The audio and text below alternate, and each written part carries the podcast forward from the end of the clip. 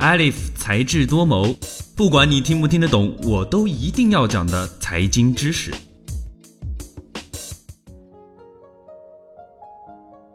欢迎收听由智果学院出品的《才智多谋》。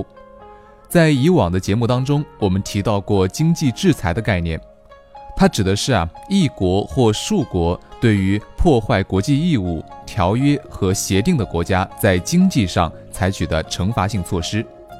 那么今天我们将要了解的概念，就是属于经济制裁的一种方式，那就是杯葛。杯葛这个词在我们的生活当中其实并不常见，它源于一个英文单词 boycott。在一八八零年，boycott 上尉对于佃农进行压榨和虐待，并且强行收回佃农的土地，因此激起了爱尔兰佃农的愤怒。这些佃农发起了对 boycott 的抗议，从那时起，杯葛就成为了抵制剥削、压迫，特别是抵制外货或绝交的同义词。在今天，杯葛大多用在有组织的抵制行为，在港澳台地区被经常使用，在大陆并不常见，而我们大陆更常用的是“抵制”一词，它可以被当作经济制裁的一种对策。在商业领域上，则称为不买运动，是指联合抵制某一个个人或者公司，甚至是一个国家的集体行为，包括拒绝购买、销售或者是其他形式的与之合作。更严厉的抵制则包括拒绝各种形式的贸易往来。这种抵制运动通常被支持者称为是禁运。一次杯葛根据时间长短和范围的不同，可能更倾向于使冒犯者在精神上感到羞耻，而不是在经济上惩罚他们。如果是长期和广泛的，那么杯葛就成为了道德战术之一。在二零零一年五月，Rainbow Coalition 指控 Toyota 汽车公司的黑人牙齿嵌车标的广告涉嫌黑人种族歧视。并且威胁要杯葛该公司。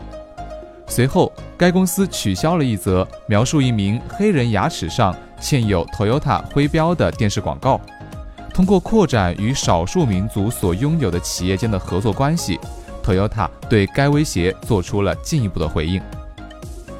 在格洛瓦商学院管理与组织系的布雷登金，他所进行的研究当中，一直希望解答这些问题。布雷登金说：“实际上，我对了解杯葛为什么有效非常的感兴趣。过去有大量的研究显示，他们不一定会对目标的底线产生太大的影响，而且也不清楚杯葛是否会严重的影响消费者的行为。但是，得到媒体关注的那些杯葛，尽管没有实现目标，却使对手做出了一些让步。在这个方面，他们是相对成功的。”一场著名的杯葛行动，我们称之为 BDS 行动，即抵制、撤资、制裁。从2005年7月9号起，由英国社会运动组织发起了这一项全球性的运动，目的是向以色列施压，呼吁以色列政府停止占领巴勒斯坦国的领土，尊重阿拉伯裔以色列人的平等权益。并尊重居于海外的巴勒斯坦难民的回归权。杯葛通常是一次性的行动，用于纠正单个的显著的错误。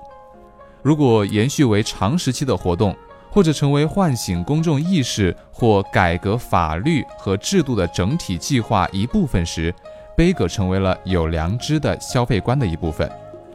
这些经济和政治上的术语或许能更好地解释它。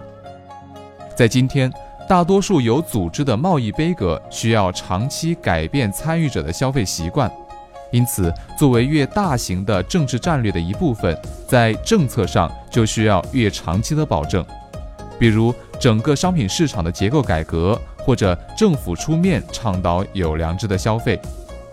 例如，在一九八六年，为了抗议种族隔离制度，美国以联邦立法的形式推行了撤资行动。对南非公司进行了为时甚久的抵制。该次行动迫使南非政府开始就种族隔离问题进行谈判，并最终废除了种族隔离制度。这些都扩展了杯葛的意义。